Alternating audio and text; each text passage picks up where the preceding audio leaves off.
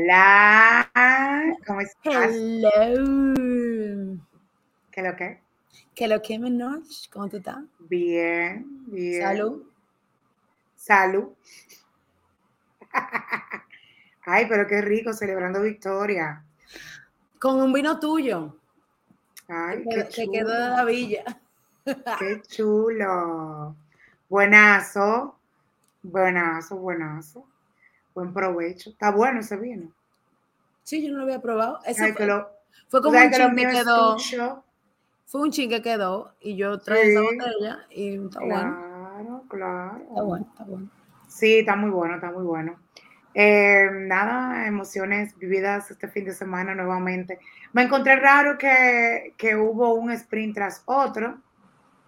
Eh, Ah, sí. de una carrera, esa, sí, ya. Un circuito y otro, sí, un circuito circuito- corrido de sprint. Sí, que de verdad que, que en cierto punto es mucha emoción, pero es un poquito complicado por el tema de la, de la metodología de, de, los, de las carreras sprint, con, como en este año hicieron los cambios. Eh, solamente hubo una práctica, una práctica libre para todos y el viernes y, y inmediatamente la clasificación de la carrera y el sábado fue jornada totalmente de sprint, clasificación de sprint y carrera sprint. Entonces, por eso es que te digo que me lo encontré un poquito extraño porque pensaba que iba a haber por lo menos de que una pausa. Como ahora que viene México y después entonces viene Brasil y va a haber un sprint en Brasil. Pensaba como que, pero parece que se les acumuló y no pudieron hacer más nada o no sé si fue cuestión de estrategia.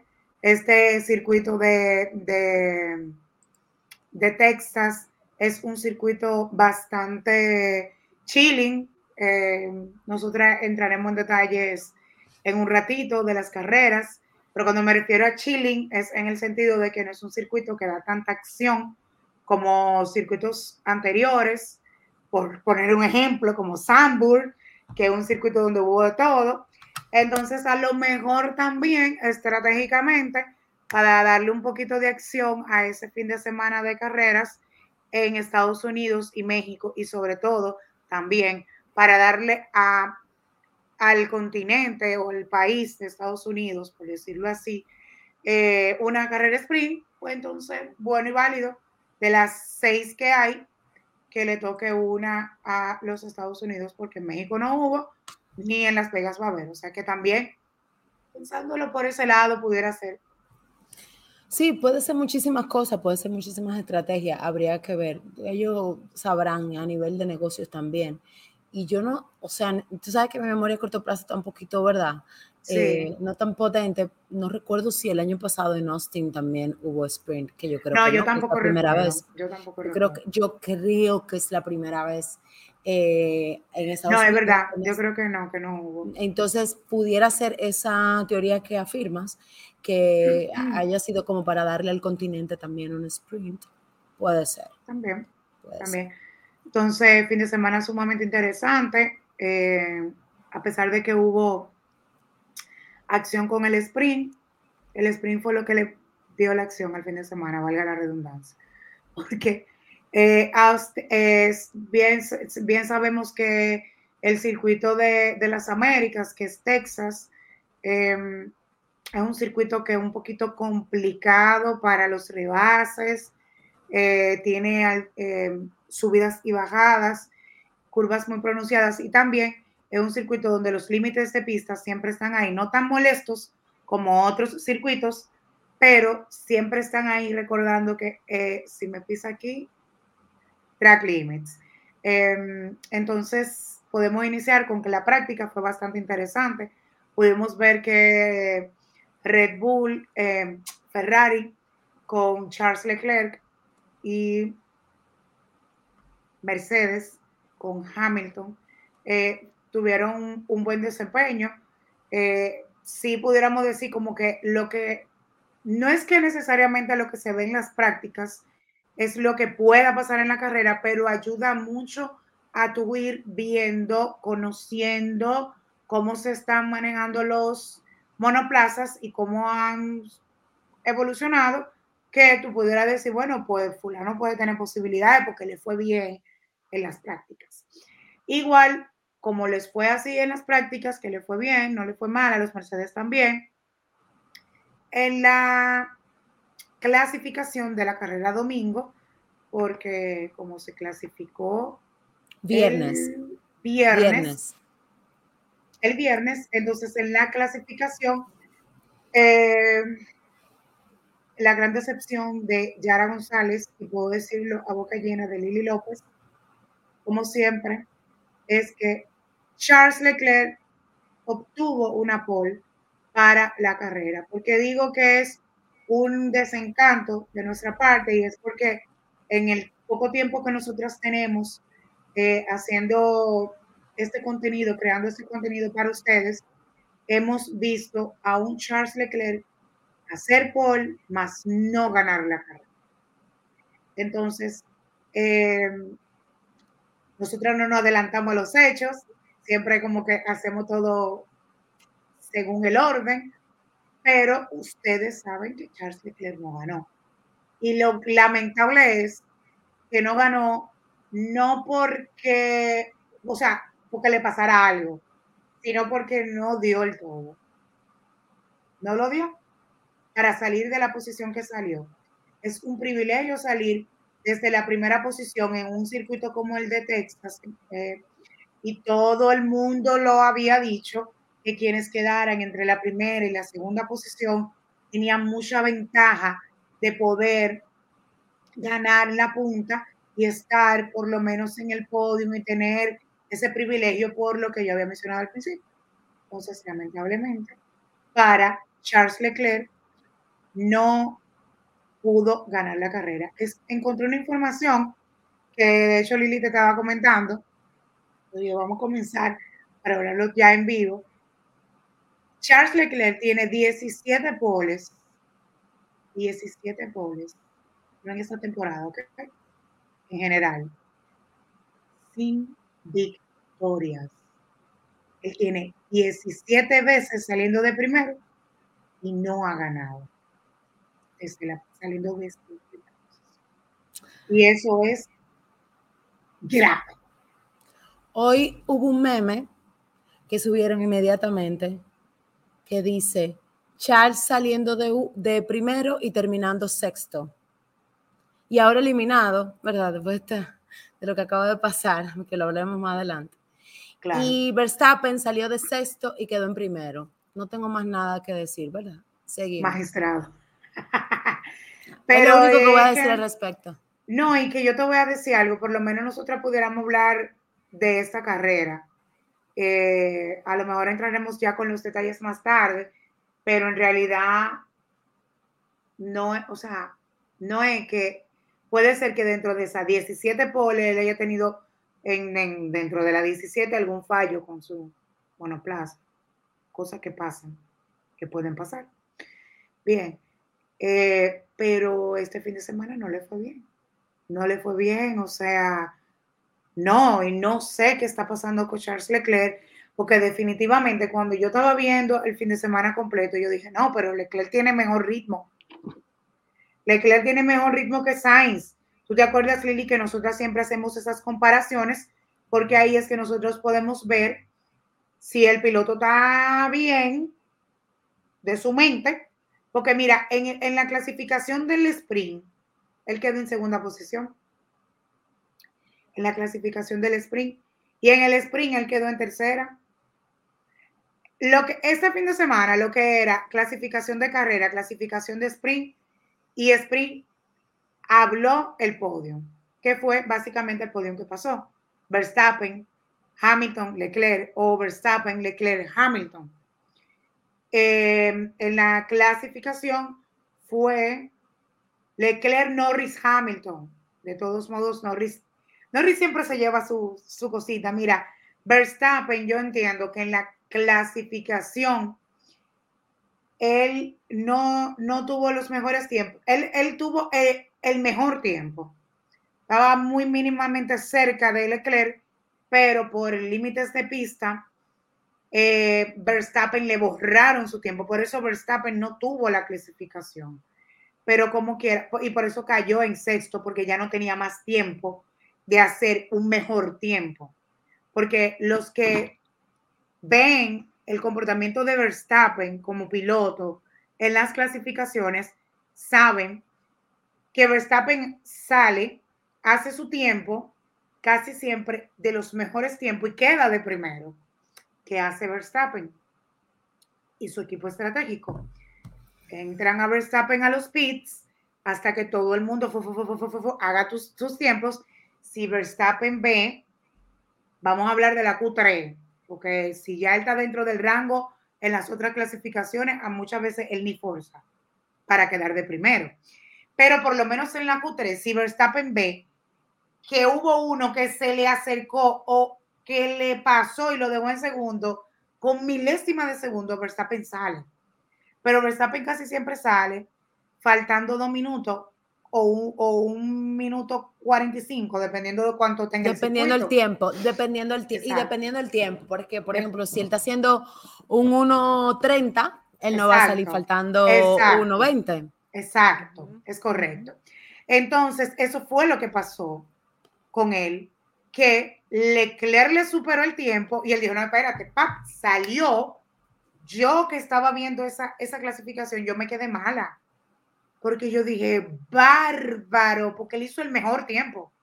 Pero sin embargo, tuvo un problema en la curva donde casi todo el mundo tuvo problema, que creo que fue la 19, con los límites de pista, que es la curva que viene como elevada. Entonces, cuando él, cuando los pilotos doblaban esa curva, no podían hacer el cierre completo. Entonces, muchas veces pisaban la franja que, que es la denominada límites de pista. Entonces, lamentablemente para Max Verstappen, cerró su vuelta y ahí mismo se acabó el tiempo, le pasaron la bandera y a los demás que iban llegando, pero inmediatamente le borraron su tiempo. ¿Qué digo con esto? Que a Leclerc, independientemente de que quedó en primer lugar, él estaba bien. Porque la diferencia de, Verstappen con Leclerc en ese tiempo fue muy mínima. O sea, realmente que bien. Realmente esta, esta pista, durante la, las quali, las, porque recuerden que el sprint shootout es un tipo de quali. Exacto. Durante las qualis, eh, fue muy pequeño entre un piloto y otro. Y hay algo que quiero resaltar, Yara, que es una realidad y que es importante que entendamos al momento de eh, conversar sobre la Fórmula 1. Cuando los pilotos tienen el mismo, te voy a poner el ejemplo, las mismas gomas, que es lo que está ocurriendo en cada quali, se, le, se dictamina con cuál goma sale en cada quali, pues es más competitiva la, el performance de todos los pilotos, de todos, de todos los equipos. Dígase que podemos ver fácilmente a un Yuki, a un Wanjusu, a un Gasly, a un Ocon, o sea, varía mucho constantemente en la cual y en cada salida, porque los monoplazas tienen, digamos que, la misma condición. ¿Por qué hago esto? Porque justamente cuando estamos ante una carrera, hay pistas donde, aunque tú tengas el mejor piloto, aunque tú tengas el mejor carro, si no tienes la estrategia de equipo para las gomas, puedes perder una carrera. Entonces, eh, esta, esta pista, Austin, de forma muy, muy especial en estas cuales demostró esto que te estoy diciendo, Yara. O sea, para que un carro no diera la talla en estas cuales, tenía que ser un carro muy malo. Pero lo cierto es que vimos un movimiento de posiciones bastante interesante y de, domina y de dominación, se podría decir, está correcto, no sé. Dominancia. De par dominancia de parte de los Ferraris y los McLaren y los Mercedes y no tanto de Red Bull. Y cuando yo me refiero a Red Bull, tengo que decirlo Max Verstappen, porque por más que ustedes quieran, y cuando digo ustedes no me refiero a ti, Yara, me refiero a los fanáticos de Checo. Checo no está dando la talla. Bien, y esto no lo dice una, eh, amante de Max Verstappen, esto no lo dice, no, no, no. Porque el que estuvo hoy conmigo en la carrera se dio cuenta que yo me gocé al Hamilton, que yo me gocé a Norris, que yo no me gocé tanto, o sea, tanto Verstappen, y, y ahora lo sabe, estaba delante de mí, todo el que estaba ahí en ese lugar. Yo sé reconocer el esfuerzo y me gusta ver a otros pilotos ganar también. Pero Checo no está dando la talla. Entonces voy a decir que de Red Bull Max, ok. Después, los dos pilotos de McLaren le fue muy bien en cuanto a su rendimiento en esta carrera, en estas eh, qualis. Mercedes ni se diga. Eh, y los, los Ferrari, los Ferrari. los Ferrari, que pudiéramos decir que a Leclerc le fue, a Leclerc le fue bien durante clasificación, clasificación de sprint, clase, sprint, pero en la carrera se volvió una mierda. Pero es lo que siempre pasa con Leclerc, Yara, porque una cosa es tú dar una sola vuelta a todo lo que da y otra cosa es mantener el pace y el rendimiento de las gomas. Y, y eso no es un misterio que Leclerc tiene problema con el rendimiento de las gomas. Es un problema, es, o sea, es, un misterio, pero yo te voy a decir una cosa, era una pista caliente las estrategias de las gomas fueron dadas desde el principio. Pirelli siempre dice cuáles podrían ser las opciones. Y, y si no fuera, si nos lleváramos de eso, exactamente hicieron eso que dijo Pirelli. Lo que pasa es que aquí la estrategia, que donde la chica de Red Bull se la come todas, es saber en qué momento yo voy a entrar a hacer el cambio de goma. Exacto. Y por cuál goma que la voy a cambiar. Exacto. Pero ¿qué le pasó a Leclerc hoy? Claro. Lo que siempre le pasa cuando saque, salen una pole. Claro, aquí, y, y ojalá me pongan todos los comentarios del mundo y me acaben. Yo lo que percibí de Leclerc fue que no respondió, o sea, a ver, no fue que no respondió, no reaccionó a tiempo al arranque. Y Norris se lo comió. Norris se lo comió con yuca, porque él hizo así, mira, contó. Míralo aquí, que la foto no me quería cargar. Creo que ya la tengo. Mírala aquí ahí se ve la salida de Leclerc Norris. Míralo aquí. Ahí se ve la salida. Si pudieran ver, estamos frente a la pantalla, mano izquierda, el rojo es Leclerc. El naranja, papaya, team, es Lando Norris. El que está atrás es, es Hamilton, que salió de tercero. ¿Quién salió de cuarto? Carlos Sainz. Mira por dónde está Carlos Sainz. Pero si ustedes pueden ver la distancia entre Leclerc y Norris, que no avanzó más rápido porque estaba bloqueando a Hamilton. Si te fijas en la imagen, Leclerc wow. cuando vio que Hamilton venía, él tuvo que, eh, Norris, cuando vio que Hamilton venía, él tuvo que abrirse para bloquear a Hamilton y Hamilton no le ganara ventaja. Porque el chamaquito se estudió a todo el mundazo y él dijo, yo voy primero y primero que voy. Pero ¿qué pasó con Leclerc? Leclerc se quedó. El reloj cambió y Leclerc se quedó frisado y después fue que él arrancó. Sin embargo, Norris tuvo una mejor reacción. Pero de hecho, nosotros lo, lo discutimos de manera personal. Pero ahora viendo la imagen, que son de esas imágenes que nos gusta ver porque podemos estudiar las movidas de los pilotos que muchas veces cuando uno está viendo la carrera no tiene hasta el tiempo de detenerse a verlo. Sin embargo, míralo ahí. Míralo ahí. Y, y definitivamente Leclerc no, no tuvo buen movimiento. Norris tuvo mejor estrategia. Max Verstappen mira dónde está. Entonces, eh, nada, eh, esta carrera ah, para muchas personas fue una carrera aburrida porque no hubo safety car, no hubo ese tipo de acción que a la gente le gusta, pero yo no pudiera decir que fue aburrida porque fue una carrera de mucha estrategia.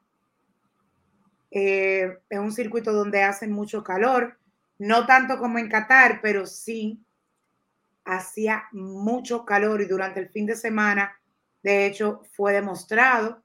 Y cuando decimos de estrategia es saber cuáles eran los juegos de neumáticos que iban a poder utilizar para al final poder ganar ventaja y lograr quedar en podio, cualquiera de los pilotos que fueras. Lili y yo discutimos eso de manera personal y las estrategias en cada equipo fueron muy diferentes.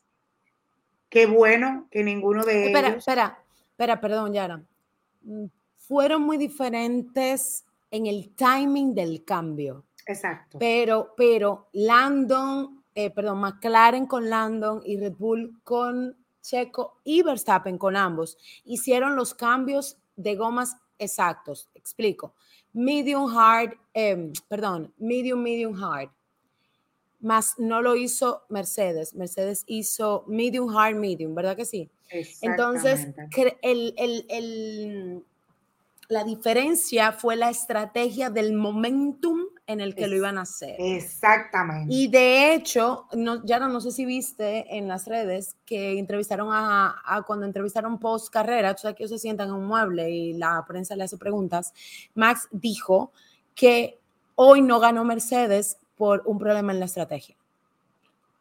Que si hubiesen usado otra estrategia, hubiesen ganado. Y me, y me parece que eso se da porque em, de hecho, lo estábamos hablando con Francisco. Un saludo a Francisco si, está, si nos va a escuchar esto después. Em, cuando Francisco dijo algo, y quiero replicarlo, Yara, porque no fueron mis palabras, pero sí me pareció que realmente es un buen argumento. Él explicaba que si tú estás compitiendo contra, esto es un hipotético eh, a los que nos escuchan, si Landon está de primero y le sigue em, Hamilton y le sigue Verstappen, ¿verdad? Entonces, la estrategia del cambio de gomas de Hamilton tiene que estar en el, o el momentum del cambio de goma de Hamilton debe de estar en función del momentum en que entra Lando Norris a cambiar la goma. ¿Por qué? Porque unas gomas nuevas y frescas, y dependiendo, claro, cuál goma, pues va a garantizar o un gap mucho más amplio o hasta incluso un mejor rebase al momento de pelear la posición. ¿Y qué pasó en el día de hoy, por ejemplo, con Mercedes? Que Mercedes apostó a una estrategia de, en lugar de tres cambios de gomas, que era lo que se pensaba, lo que había proyectado Pirelli, para todos, ¿verdad? Ellos apostaron a dos cambios de goma. Que yo, de hecho, le dije a Yara, ¿tú te acuerdas? Yara me dijo a mí, Lili, Hamilton tiene que entrar porque ya entraron los demás que hace Hamilton fuera. Y yo, yo, te dije en ese momento, Yara, yo creo que eh, Mercedes está apostando para eh, dos cambios de gomas porque Hamilton es muy bueno rindiendo las gomas y se conoce muy bien Austin. Y en ese mismo momento llaman por radio Verstappen, ¿te acuerdas? Y le dicen, Mercedes está apostando por, por solamente dos cambios de goma. Y para mí fue como muy evidente, considerando el, el, historial de, de, Lewis Hamilton. Pero ahí Mercedes se equivocó porque si bien es cierto, esa, digamos que esa estrategia sí pudo ya funcionar, recordemos que todavía el Mercedes no está al nivel como estaba hace unos años. Y lo que ellos apostaron era que Hamilton entrara a cambiar goma en la vuelta 24. Y ya para la vuelta 20, Hamilton decía, no puedo más, estoy perdiendo. Entonces, creo que aquí, en esta carrera principalmente, fue más que cuál goma usaste, en qué momento cambiaste la goma. ¿En qué momento? Que de hecho, yo, yo me molesté. Y yo dije, pero ¿por qué no lo entran? Y tú me dijiste, no, acuérdate. Yo dije, Lili, a menos que Hamilton, que desconozco la información, haya salido con unos neumáticos nuevos que pueda aguantar un poquito más, ellos debieron de llamar a Hamilton a los pits porque era el momento estratégico, porque estaban uno detrás de otro. Entonces ellos apostaron a que Hamilton se quedara en la primera posición con unos neumáticos blancos, hard, que ya habían tenido varias vueltas, no estamos hablando de tres ni cuatro, y en contra de unos eh, pilotos que acababan de entrar y que tenían buen ritmo y buenos, y buenos monoplazas. O sea, que no es que estamos hablando de que no tenían ritmo. Entonces, el, el Mercedes de ahora no es el Mercedes de hace tres años, que podía Hamilton, como nosotras lo llegamos a ver, llegar y mirar la goma y decirle, mija, gracias. No lo podía hacer porque no iba a tener ritmo sí tuvo en un punto de la carrera, que eso sí yo lo conversé contigo, cuando cambié a medium, porque tenía mejor, tenía menos, o sea, tenía mayor degradación, pero tenía mejor ritmo porque estaba más nueva y era medium. Tuvo mejor ritmo cuando le pasó a Norris, pero eso era por el momento, o sea, no era tampoco que si él le daban más vueltas fácilmente, Norris le volvía a pasar. Al igual que él a lo mejor le podía pasar a Verstappen, pero ¿qué tanto podía durar? Eso, porque al final, eh, definitivamente, la estrategia de las blancas, como yo lo había visto al principio, que te lo comenté, Lili, era como el mejor neumático por el tema del clima. Eh, bien, bien es cierto que con el amarilla le fue bien, pero sin embargo, para ya terminar la carrera haciendo una tercera eh, parada a pits, el blanco era la mejor opción. Me dice Karina, que a quien le mandamos saludos eh, de la comunidad de mujeres en fórmula. Yana, ¿tú te imaginas que, que Verstappen entre y, y ponga roja? Digo yo, no, pues eso sería una locura. Porque que si él entra a poner roja, eso sería matarse ahí mismo el gallo en la funda, como dicen, porque aunque la roja te dan velocidad, la temperatura que había en Austin, esa, ese neumático rojo no le iba a durar. Que fue lo que pasó en Qatar, ¿te acuerdas? Que hubo estrategias con las rojas y al final eh, Pirelli tuvo que definir específicamente cuáles eran los pits, cuáles eran los neumáticos, porque hacía demasiado calor. Definitivamente que qué mal para, para, pudiera decir, para Ferrari, específicamente para Charles Leclerc.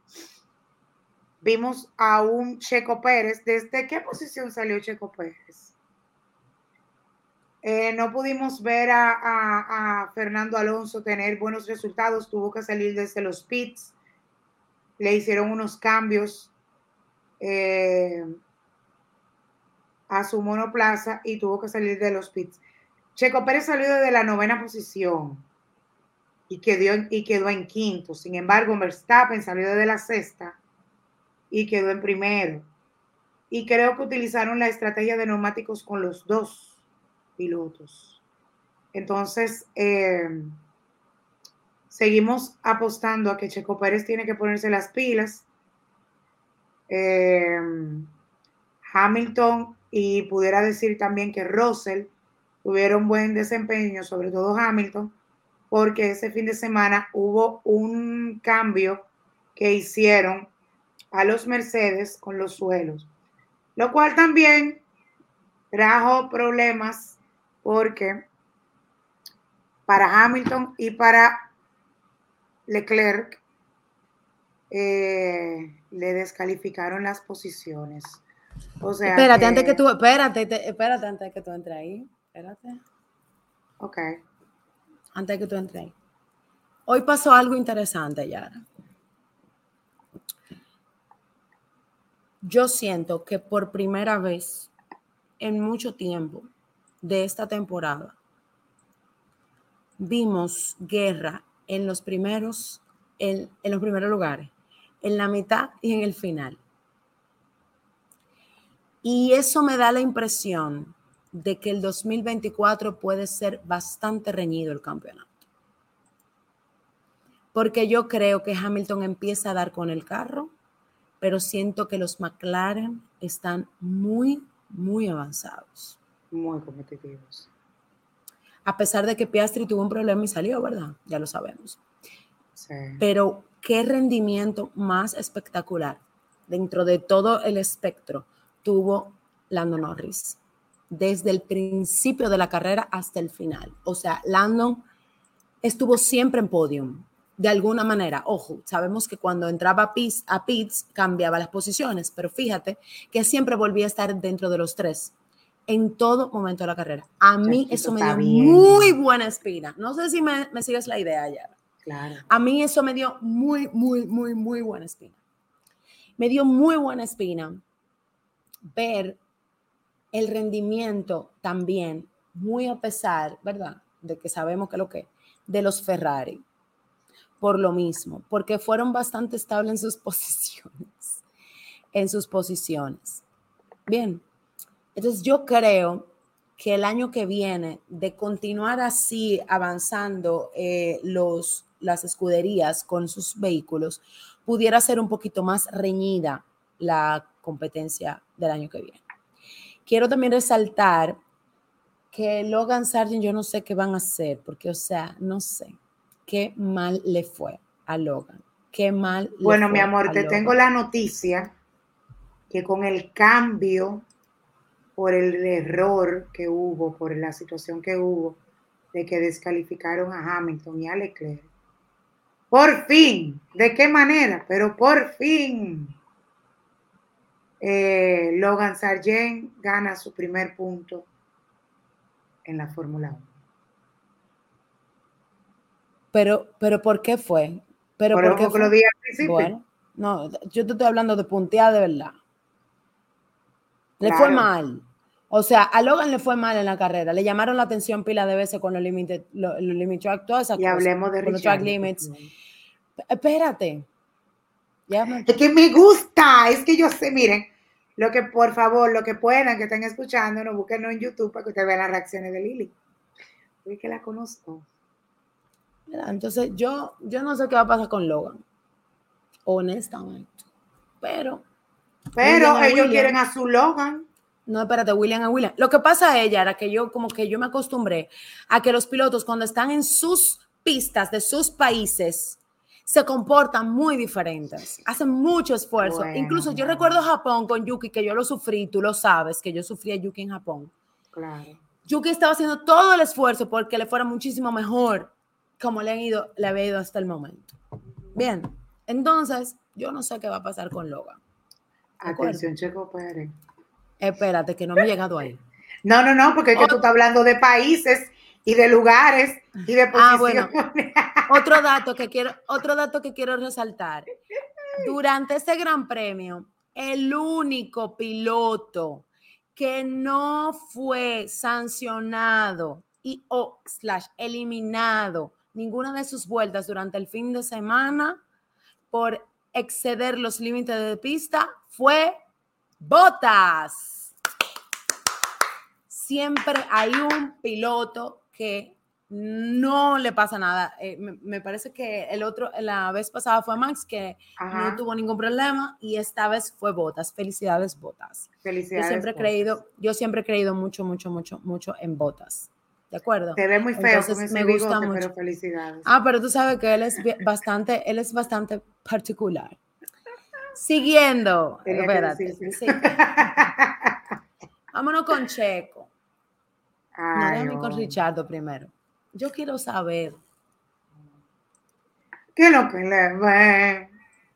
¿Qué es lo que le encuentran? Mira que yo era pro Richardo.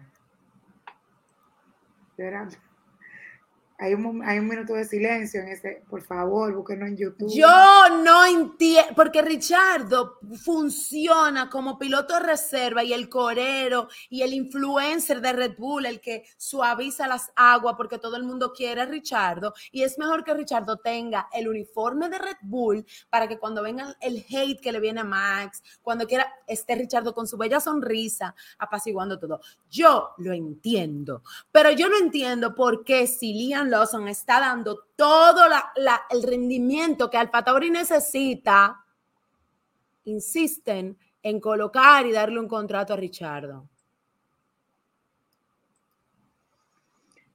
¿Qué ah. hizo Richardo hoy? Canta y no llores. ¿Y por qué Lidia dice, Lili dice, ¿qué tú esperabas de Richardo? Bueno, es que si tú estás regresando, si tú lo estás regresando a tu equipo, si es un piloto con mucha experiencia, yo tengo que esperar más de él que de cualquier otro, Yara, que empezó ahora. Claro, pero claro. Yo tengo, que esperar, yo tengo que esperar que él sea mejor que Yuki. Pero el mejor ejemplo es Fernando Alonso, que se retiró y no duró un año retirado. Él duró varios años retirado. Y volvió y no es de que, le fue súper bien con Alpine, pero dio la talla y mira cómo está en Aston Martin. O sea, el mejor ejemplo es Fernando Alonso. ¿cuánto tiene Daniel Richardo que salió? Esta temporada fue que él no tenía contrato. Hasta la carrera número tal, no me acuerdo cuándo fue que sacaron a De Bryce y él nada más duró, yo creo que una o dos carreras y de una vez se enfermó, se jodió una mano y, o sea, no dio la talla. O sea, no estamos hablando de que, que tiene dos años, lo suave, un Sebastián Vettel que ya va a tener un año, que se retiró, porque, ¿verdad? Pero, Richardo, ¿qué es lo que pasa, men? O sea, no sé definitivamente qué, cuál es la estrategia de, de Red Bull con, con Richardo. De verdad que no. Ok, vamos con Checo ahora. Checo Pérez.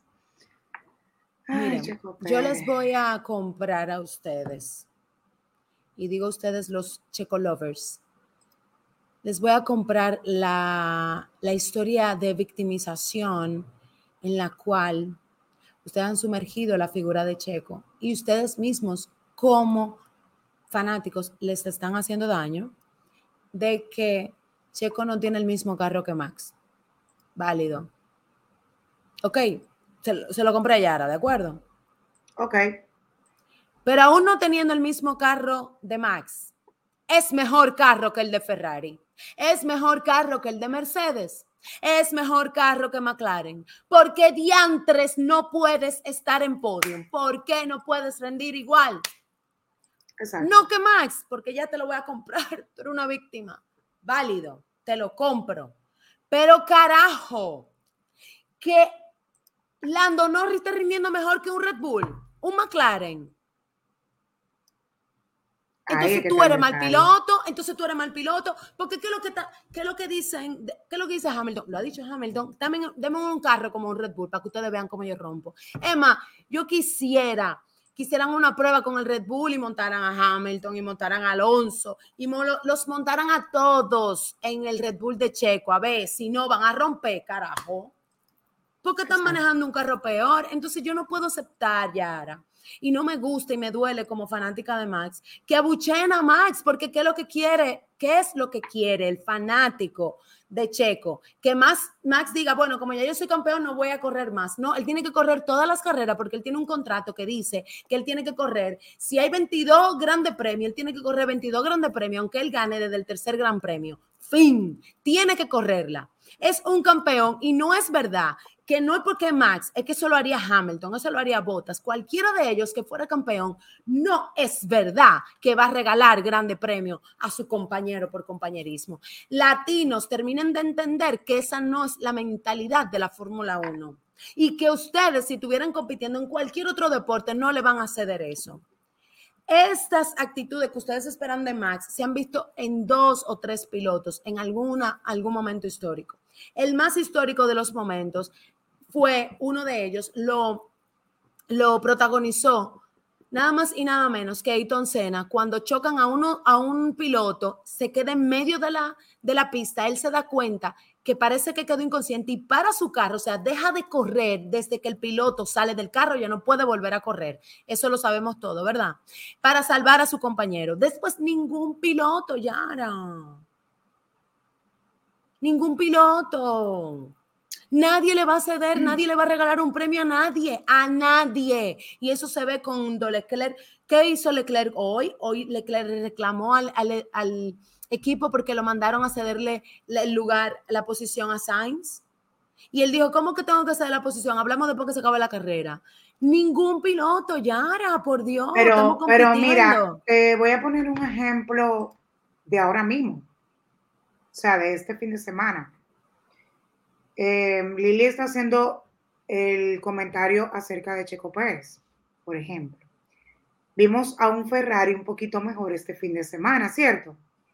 En la clasificación, Leclerc quedó en primero, Carlos Sainz quedó en cuarto, Hamilton, Mercedes-Benz quedó en tercero, Russell quedó en quinto, Verstappen quedó en sexto, Checo quedó en nueve no tan tan lejos.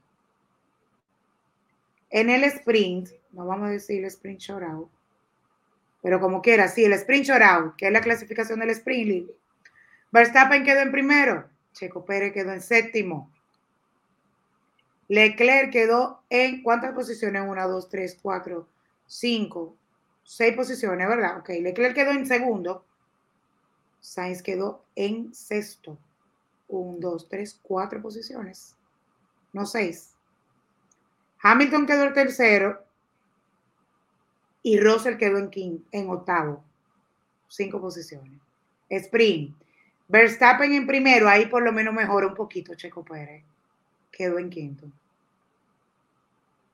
Y de Mercedes a, lógicamente, a Hamilton le estaba yendo mejor y ahí no le fue tan bien a Russell que quedó en octavo. Hamilton en segundo, Russell en octavo. Pero Leclerc quedó en tercero y Sainz quedó en sexto.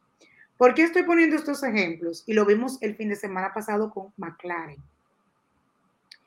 independientemente de que tengan o no tengan el mismo carro, como dice Lili. Hay pilotos que tienen mejor ritmo que otros en las carreras y muchas veces compiten entre ellos mismos, como está pasando con McLaren. Este fin de semana, para la carrera de hoy, Oscar Piastri no pudo correr porque ya su carro tuvo, se le presentó una falla, luego de tener como, eh, fue como que él se, se topó con Ocon, creo que fue. Entonces tuvo como una falla. Sí, no, no se topó, no, chocaron, chocaron. Chocaron, así, exacto. Acuérdate que, que Ocon de una vez salió como dos otra vuelta después, después y, al rato Piastri. Piastri, que su carro, su carro no, no, no estaba teniendo buen rendimiento. Y bueno, y se le veía. Entonces, ¿qué quiero decir con esto? En la teoría de Lili si, si no tienen el mismo carro, vamos a poner que los otros pilotos tampoco tengan el mismo carro. Pero por lo menos quedan cerca. Y tienen, no tienen el mismo, pero tienen el mejor carro que McLaren, que Ferrari y que Mercedes, como Lili dijo. Pero no obstante eso, ha ganado dos veces. En primer lugar. No, teniendo el mismo carro.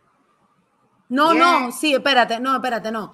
Hasta ahí, eso es lo que dicen los fanáticos, que todo pasó, incluso el doctor Pérez Pandelo hoy lo dijo, de que, que, todo estaba bien hasta la quinta, hasta la quinta carrera, el quinto gran premio, que ahí fue donde le cambiaron el setting para que él no volviera a ganar, porque ellos son favoritos, porque Red Bull es, el preferido de Red Bull Max, y que hace una semana y pico, cuando él pidió que le volvieran a poner el setting de aquella vez, Red Bull le dijo que no, porque ellos no tienen carro diferente. O sea, Red Bull le dice, yo no te voy a poner el setting de hace ocho, nueve carreras atrás, porque entonces yo tendría dos carros diferentes, pero según todo el mundo y los chismes, ellos aún hoy tienen carro diferente.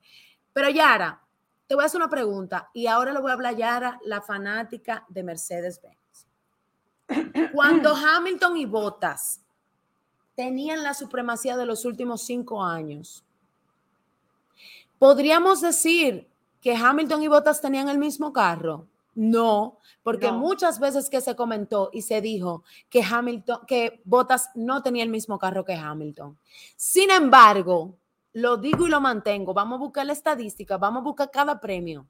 Votas siempre, o casi siempre, no sé siempre, casi siempre, en la mayoría de todos los premios quedaba a uno o dos posiciones detrás de Hamilton. Es que él no pasaba. Y si Hamilton, y si Hamilton, y si Hamilton perdía o salía por X o por Y, ganaba siempre Botas porque el mejor recuerdo lo tenemos que tener cuando Russell fue el que corrió por Hamilton porque Hamilton tenía COVID y, la, y, el, y el rayazo que dio Mercedes fue a Russell, es Botas que tiene que ganar. ¿No te acuerdas? Yara. Y le fue muy bien. A Russell le fue muy bien. Pero, le, le, bajaron un rayazo porque el piloto, ¿quién era? No era el piloto de reserva era el piloto de Bot, el piloto, el segundo piloto principal, que quién era Botas. Entonces, mi queja con, con Checo es que si Checo en el 2022 demostró que podía estar así de cerca de Max siempre, pero se molestó y toda su fanaticada se molestó porque Max no le cedió la posición en México como ellos querían, porque Max peleó con él, como él, y, no hizo lo que Max tenía que hacer en agradecimiento a las dos veces que durante el 2021 Checo le, le defendió a Max porque ese era el trabajo de Checo en ese momento. Gracias, porque el que se estaba enfrentando a Hamilton era Max, no Checo. O sea, que no fue un favor, es que será tu trabajo. ¿Por qué? Me pregunto yo, ¿dónde está ese Checo? Que estaba cerca siempre. No me, bueno, eh, bueno incluso cuando hablamos eh, la, eh, la carrera pasada, en el episodio pasado, que conversamos acerca de de la situación de Checo, que estaba buscando ayuda y todo eso. En el comunicado que yo leí, en la información que yo leí, decía eso mismo, que él sintió un cambio desde la quinta carrera y que desde ese tiempo ha venido un declive y que él se ha venido sintiendo mal. Bueno, eh, me gustaría saber qué siente George Russell, porque él tuvo mejor desempeño el año pasado que Lewis Hamilton. Me gustaría conocer los sentimientos de Russell este año, porque no está quedando por encima de Hamilton. Sí ha quedado una que otra carrera, pero no ha sido constante.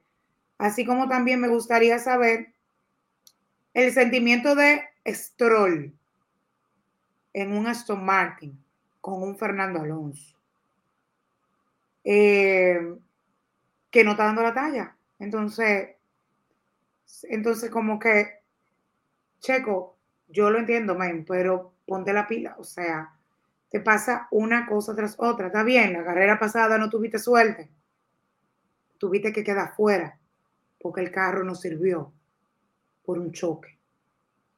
Pero, ¿y este fin de semana? Más o menos, ¿qué fue lo que pasó? Porque, ojo, no es que Max tenía la dominancia este fin de semana porque yo creo que esta fue la primera carrera que se vio eh, la diferencia muy mínima entre un monoplaza y otro, como de la diferencia de distancia, Lili, que en carreras anteriores se ha visto de muchísimo más, hasta de casi una vuelta. Yo creo que esta carrera fue en la que menos distancia tuvo, entonces hubo ventajas. Eh, tiene que ponerse la pila, porque Hamilton está detrás de ese segundo subcampeonato. Con la descalificación de él y de Leclerc, ahí Hamilton eh, vuelve a alejarse, pero no tanto. Ojo, ¿eh? no es que sea una desventaja, o sea, grandísima, porque Alonso no pudo sacar puntos. Alonso salió, tuvo que salirse de la carrera. No le fue bien. Entonces, independientemente de, en la posición en que quede Checo Pérez y en la que quede Hamilton, los puntos no son tantos y quedan cuatro carreras. Yo lo y queda un sprint. Yo lo que entiendo, Yara, es que hay altas posibilidades de que Hamilton supere a Checo. No puedo decirlo de Leclerc, no puedo decirlo, o sea, no puedo decirlo de los Ferrari. Ni siquiera, no me parece ni siquiera que Alonso pueda superar. Ya la diferencia que hay entre Hamilton y Alonso es demasiado grande como para, para que suceda. Yo tengo la esperanza de que Checo pueda terminar de hacer su terapia bien y tener mejor rendimiento. Hoy, hoy yo entiendo que lo tuvo bien, por lo menos no chocó, no le quitaron posiciones, no lo penalizaron, se mantuvo cerca del podium de forma natural, no con el cambio que hubo por la penalización, ¿de acuerdo? Yo creo que él puede hacer algo este fin de semana y que victimizarlo y hacer lo que están haciendo con Max no va a resolver nada, sino más bien apoyarlo, eh, esperar que él dé su rendimiento, sacar de la cabeza que Max le debe algo a él porque no se lo debe y, ver qué va a pasar. Sí, Yara, quiero decir, porque se nos está acabando el tiempo, algo que a mí me sigue chocando y es el hecho de que si usted ya le entregó un premio a un piloto en un podium, usted se lo quita después. Primera posición quedó Max, segunda Lando Norris y tercera Carlos Sainz. Mira, para que tú veas. Yo entiendo que no es justo que después que se celebró, después que se le entregó el premio a alguien, después que pasó ese momento, eso ocurra. Bueno, yo, em, yo pienso que lo correcto hubiese sido Yara, que si lo que correspondiera quitarle o eliminarlo de la carrera, ¿verdad? Quizás lo mejor hubiese sido penalizarlo con una salida desde el pit line en la próxima carrera. Yo no sé si me doy a entender. O sea, como quitarle la cual. Una penalización. Exacto. Mira, tú no olvídate de la quali. Tú sales de último en la próxima carrera porque tú violentaste una parte del reglamento. Yo no sé si me, me sigues la idea porque ya se había dado el premio. O no hagan el premio. Si tú entraste en investigación por algo que puede cambiar en la posición, la posición del podio, pausalo. Estamos, estamos evaluando algo, empezamos en 20 minutos.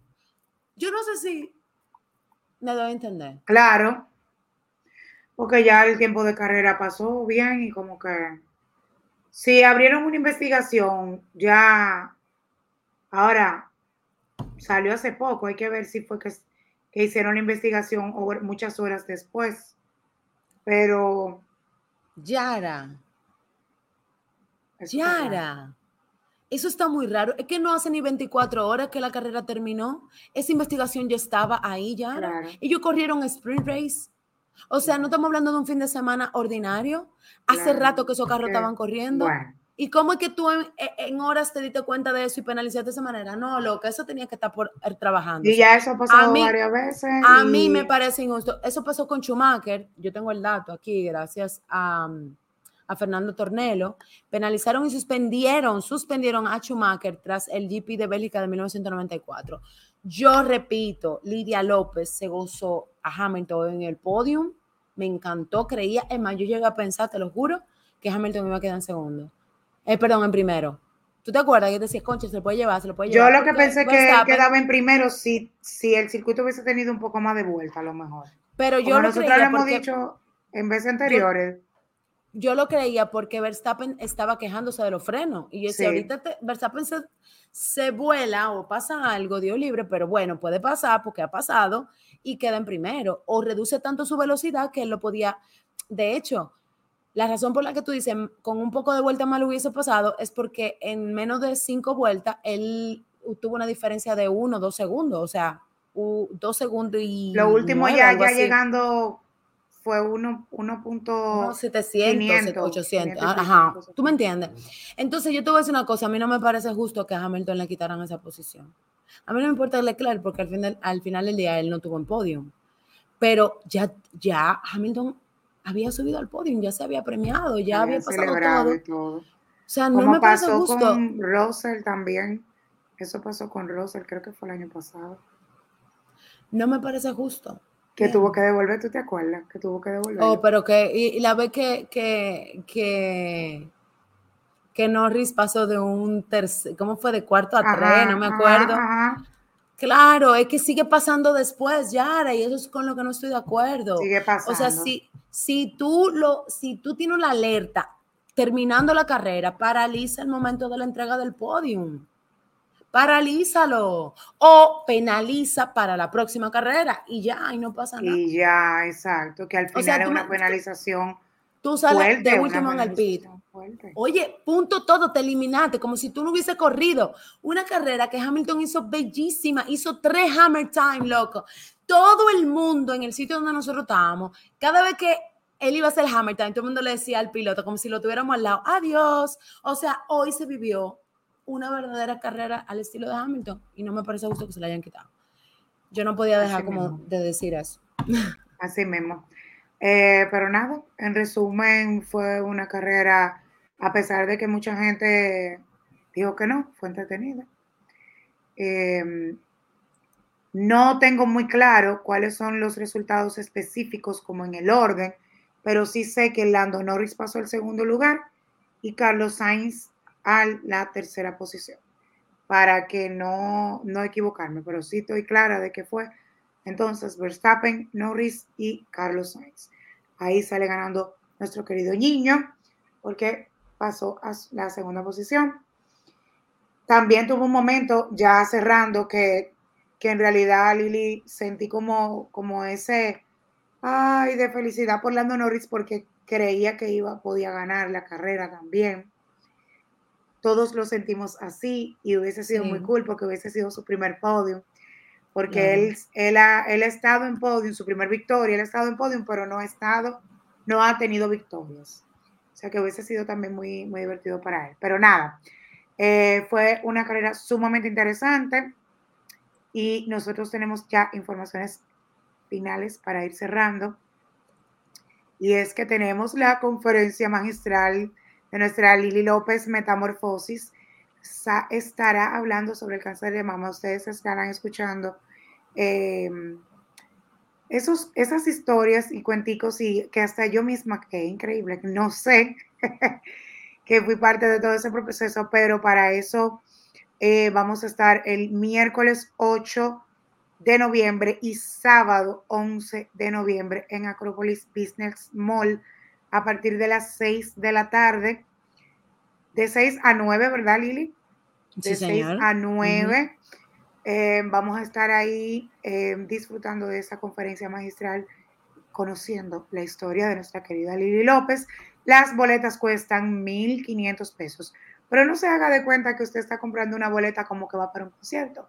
No, es un aporte que usted va a hacer para que va a ser utilizado en una recaudación de fondos, pudiéramos decirlo así, que va a ser utilizado, Lili, yo, yo te podría, te quiero agregar algo, Yara, para que las personas comprendan. Miren, nosotros podríamos perfectamente abrir un, un GoFundMe o una cuenta, colocar una cuenta y decirles, depositen dinero para ayudar a 100 mujeres, eh, para comprarle pelucas a 100 mujeres de escasos recursos y donar dinero para un tratamiento.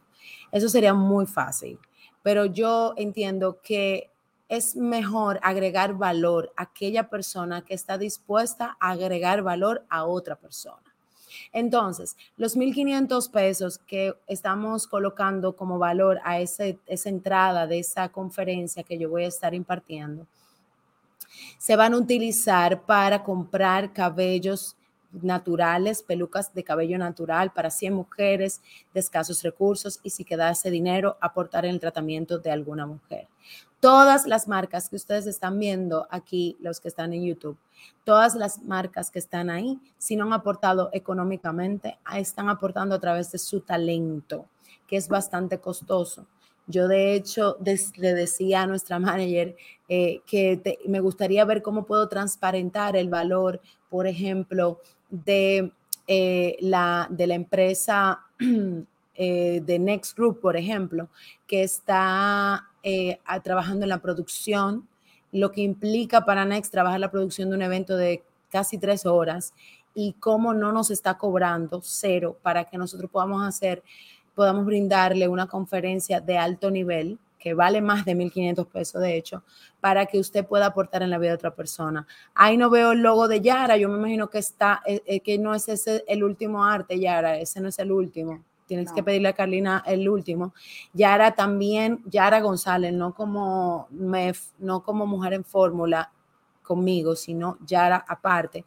Es una PR, es una relacionista pública de alto calibre aquí en nuestro país. Por algo nosotras recorrimos casi que todos los programas más importantes cuando estábamos haciendo nuestro media tour para nuestro aniversario. Y Yara también entra como patrocinadora brindando su talento y sus contactos para que más personas se unan. Entonces, me atrevo a hablar de Yara porque la tengo de frente.